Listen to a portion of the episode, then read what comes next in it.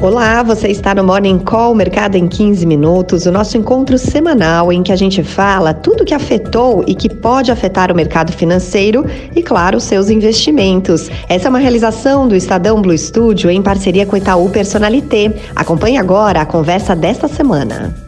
Olá, bom dia. Chegue mais. Está começando mais uma edição do Morning Call Mercado em 15 minutos. Seja bem-vinda, seja bem-vindo. Você que escolheu clicar aí no nosso link, nos acompanhar nessa manhã de segunda-feira, hoje, dia 27 de novembro de 2023. Ó, penúltimo ano do o penúltimo mês, mês do ano, ó. Cheque, né? A nossa última edição, pelo menos, reta final desse mês de novembro. E seguimos apostos aqui para te informar. Eu te lembro que você pode nos ouvir sempre também em formato podcast. É só você acessar aí na plataforma de streaming preferida, Estadão Notícias, e aí você procura por Morning Call. Eu, Michele Trombelli, jornalista, sempre acompanhada do Martim Iglesias, especialista líder em investimentos do Itaú, professor universitário. Bom dia, Martim, tudo bom bem? Bom dia, Michele, tudo bem? E você? Muito bom dia também a todos que nos assistem. É isso, vamos juntos para saber o que passou e o que pode vir pela frente. A Bolsa de Valores de São Paulo fechou em queda na sexta-feira, aos 125.517 pontos, só que no acumulado da semana, ela registrou uma alta de 0,6%. Essa é a quinta valorização seguida do Ibovespa, não é isso, Martim? O que mais é. mexeu com os quinta, investidores? Quinta valorização semanal seguida, né? Importante uhum. isso mesmo, né? É, é, semana um pouco mais curta, tivemos feriado nosso aqui na segunda, depois na quinta foi dia de ação de graça nos Estados Unidos, liquidez reduzida quinta e sexta, mas de qualquer forma tivemos uma valorização é, importante. Tivemos várias notícias durante a semana, Destaque aí para o veto integral do projeto que ampliava a desoneração de 17 setores até, até 2017, né? É, certamente teve impacto fiscal positivo isso, mas de alguma forma tem algumas preocupações em relação a possível crescimento de desemprego nesses setores, tá? Tivemos algumas outras coisas importantes é, que merecem destaque em relação à queda é, do setor de mineração e siderurgia, após aí que reguladores chineses terem falado sobre a, a possibilidade de, de, de, passar a monitorar mais de perto o mercado de minério é, de ferro. Então, acho que foi uma semana importante ainda no, no mercado internacional tivemos a questão das treasuries, de alguma forma elas se valorizaram, né, algumas taxas um pouco mais abertas, um pouco maiores, que de alguma forma podem né, impedir um avanço mais forte do mercado acionário por aqui, tá? Uhum. Então, acho que a semana, de qualquer jeito, certamente o saldo final acabou sendo bem positivo, Michele. Bom, e aí foi uma semana mais curta aqui por causa do feriado da consciência negra e sem tantos dados muito relevantes, certo? Exatamente, exatamente. Tivemos aí confiança do consumidor da Fundação Getúlio Vargas, uma queda de 0,20%, é, por cento, é, basicamente aí uma queda na, na, na confiança da baixa renda, até uma alta é, na renda intermediária e uma estabilidade é, na renda alta, mas de qualquer jeito nunca é bom ter índices de confiança é, caindo de alguma forma. Positivo, sim, tivemos aí os números do mercado de trabalho, tá? Desemprego caindo de 8 para 7,7%, é, por cento, é, basicamente das 27 cidades é, mapeadas, é, três tiveram uma redução do desemprego, Os inclusive estados, São né? Paulo, estados, perdão, é, São Paulo particularmente, uhum. importante, onde tem maior número de trabalhadores, apenas Roraima acabou fechando com, com uma elevação, uma elevação até importante, tá, de 5,1 para 7,6% de desemprego, mas no conjunto geral tivemos aí uma, uma, uma melhora, tá? É, em relação também às projeções de crescimento, tivemos números do Ministério da Fazenda. O Ministério da Fazenda reduziu a previsão de crescimento para esse ano de 3,2% para 3%, particularmente uma visão um pouco menos otimista para o setor é, de serviços, né, e particularmente aí um crescimento um pouco menor no terceiro trimestre. De qualquer forma, o crescimento aí na casa de 3% é um crescimento bom, muito melhor do que a gente pensava no início do ano e bastante próximo é, do crescimento do, do ano passado, né, que foi 2,9%. A nossa projeção, inclusive, aqui no Itaú está mantida em 2,9%. Muito bem, vamos olhar agora para o mercado internacional, porque em Nova York os principais índices fecharam em direções diferentes na sexta-feira, mas ainda assim sem grandes oscilações. No balanço da semana, Wall Street ficou assim. Dow Jones teve alta de 1,2%, SP 500 se valorizou 1% e o Nasdaq avançou 0,9%. E aí, como você disse, uma semana com liquidez bem reduzida por lá também, por causa do feriado de ação de graças, que é um dos principais dos Estados Unidos, não valorização, Martim? Não, exatamente. Acho que, bom, é, aqui, lá, lá, nos Estados Unidos é a quarta semana seguida de valorização, então é importante sim. Destaque aí também para as varejistas, tá? Por lá uma Black Friday é, boa, essas ações acabaram se valorizando e principalmente, certamente a notícia mais importante foi a divulgação da ata da última reunião do Banco Central americano, tá?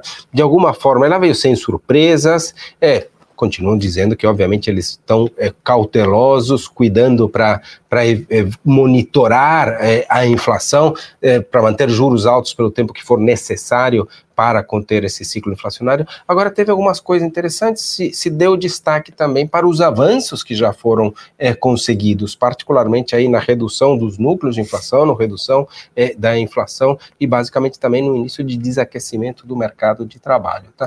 Então, sem grandes surpresas, né, mas é, um pouco mais leve, digamos assim, do que esperado. Bom, e ainda no cenário internacional, destaque também para a vitória do ultraliberal Javier Milei na Argentina. Como foi feriado na segunda passada, a gente não teve aqui o Morning Call. Acabamos não te ouvindo, Martins, sobre essa mudança político e econômica no comando do país vizinho. É, queria que você falasse um pouquinho desse, até porque no mercado financeiro houve é. até uma certa euforia no mercado local houve. com essa vitória, o que também já era esperado, né? É, houve de forma geral, bolsas reagem bem após os resultados das eleições, mas aqui foi bastante forte, tá? Tivemos valorização na casa de 20% eh, no primeiro dia de mercado aberto após as eleições. No índice Merval, né? No índice Merval, da Bolsa de Valores de Buenos Aires ações da, é, de empresas argentinas negociadas em Nova, Nova York chegaram a subir 40%. Tá? É. A vitória foi importante, muito mais é, larga, né, por uma distância muito maior do que aquilo que se esperava. Basicamente foi 56 a 44 contra o candidato da situação, Sérgio Massa. É, e aí acho que as atenções agora estão voltadas para o ministério. Né? Quem serão exatamente é, os ministros é, disso? Né? Quer dizer, eles, a gente sabe que tem é, uma redução prevista dos ministérios de 18 para 8, uma tentativa de enxugar um pouco é, o sistema. Nome importante é Luiz Caputo, ex-ministro é, da Fazenda do governo Macri, é o mais provável para assumir a economia. Ele basicamente também ele já lidera a equipe de transição, então é um nome uhum. importante dentro dessa, de, de, desse, dessa dinâmica toda. Tá? É, chegou a se comentar na imprensa argentina que é, Damian Riddle, né, que foi ex-diretor do Banco Central, Central não aceitou, é, não teria aceitado basicamente o convite para ser presidente do Banco Central, é porque diverge com algumas visões, particularmente em relação à questão da dolarização da economia.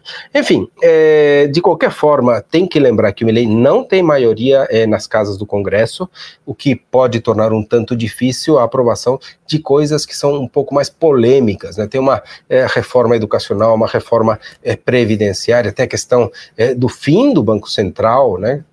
São questões bastante complicadas que precisa, precisaria para ser aprovada, né? Ou de alguma forma alguma coalizão e algumas delas certamente poderão ter que passar ou medidas passarão através de decreto, tá? O que também é, pode acabar desgastando de alguma forma. Então, no fim das contas, é, a gente espera aqui uma transição. Obviamente, nós torcemos né, pela, pela Argentina, para que os nossos vizinhos aqui de fato consigam resolver seus problemas, problemas que não são poucos, estamos falando de inflação que deve fechar 200% nesse ano, né, juros devem fechar na casa de 145% nesse ano. Né, então, vamos, vamos torcer para que tudo de melhor possa acontecer e que se resolvam os problemas argentinos.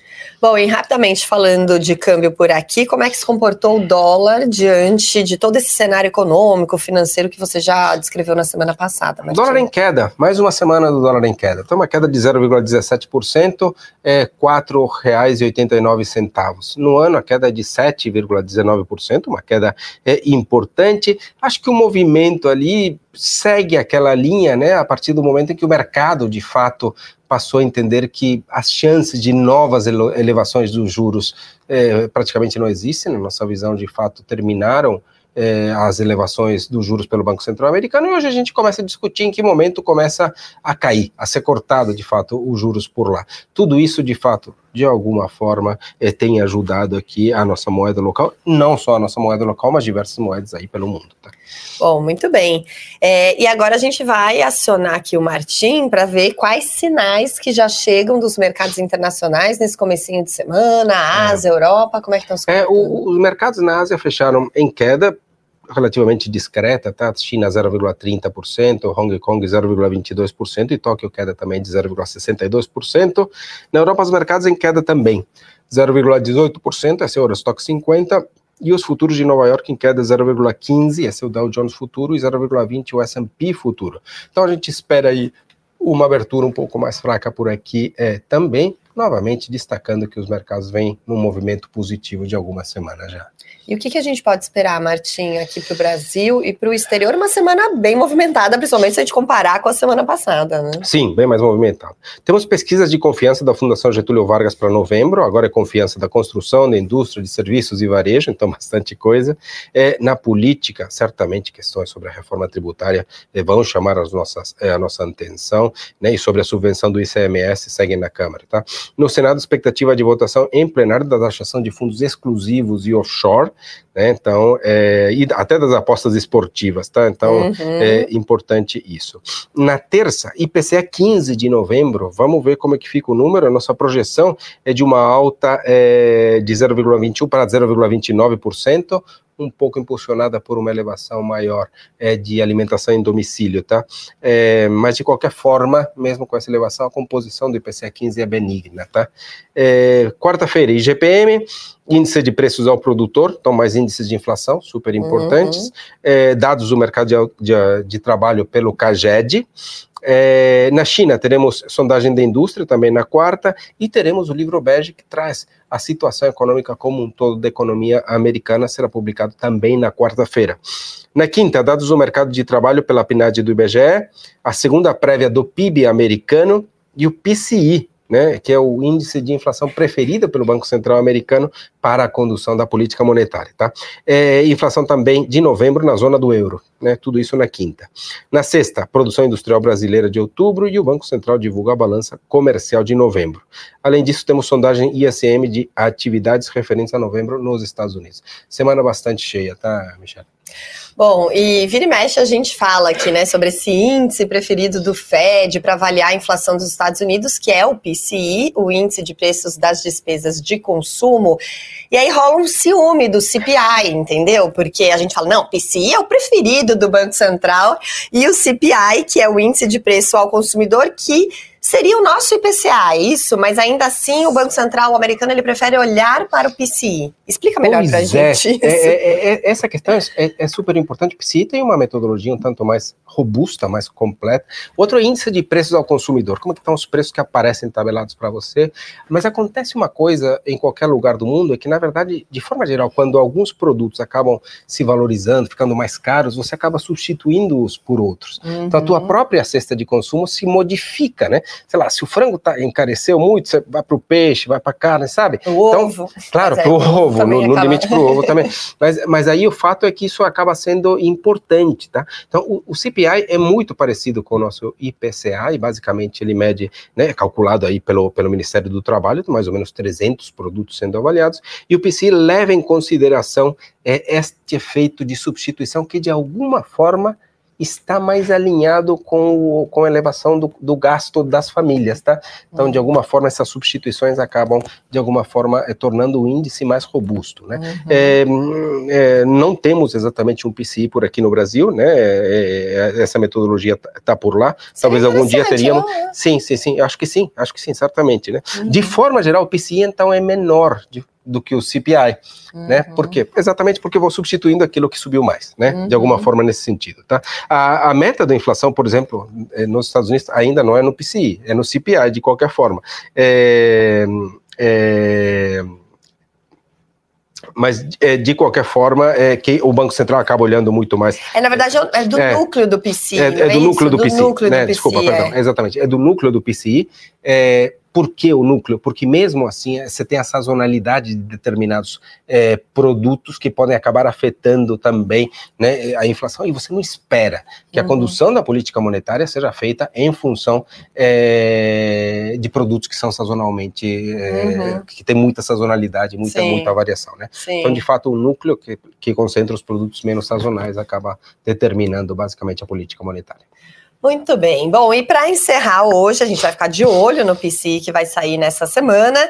Mas vamos, antes de terminar, gostaria de registrar aqui rapidamente dois aniversariantes de novembro. Um deles é o Martim, que fez aniversário na semana passada, como a gente não teve morning call na segunda, ele fez no domingo. Não deu para registrar aqui. Parabéns, viu, Martim? Muito obrigado. Felicidades. Obrigado. E o outro aniversariante que foi muito falado também aí nas últimas semanas é o Pix brasileiro, que completou três aninhos no dia 16 de novembro. E que eu acho que é isso, né, Martim? Veio para ficar, assim como você, é um sucesso inegável, certo? acho que o Pix é um sucesso inegável mesmo. Eu não sei, vamos ver.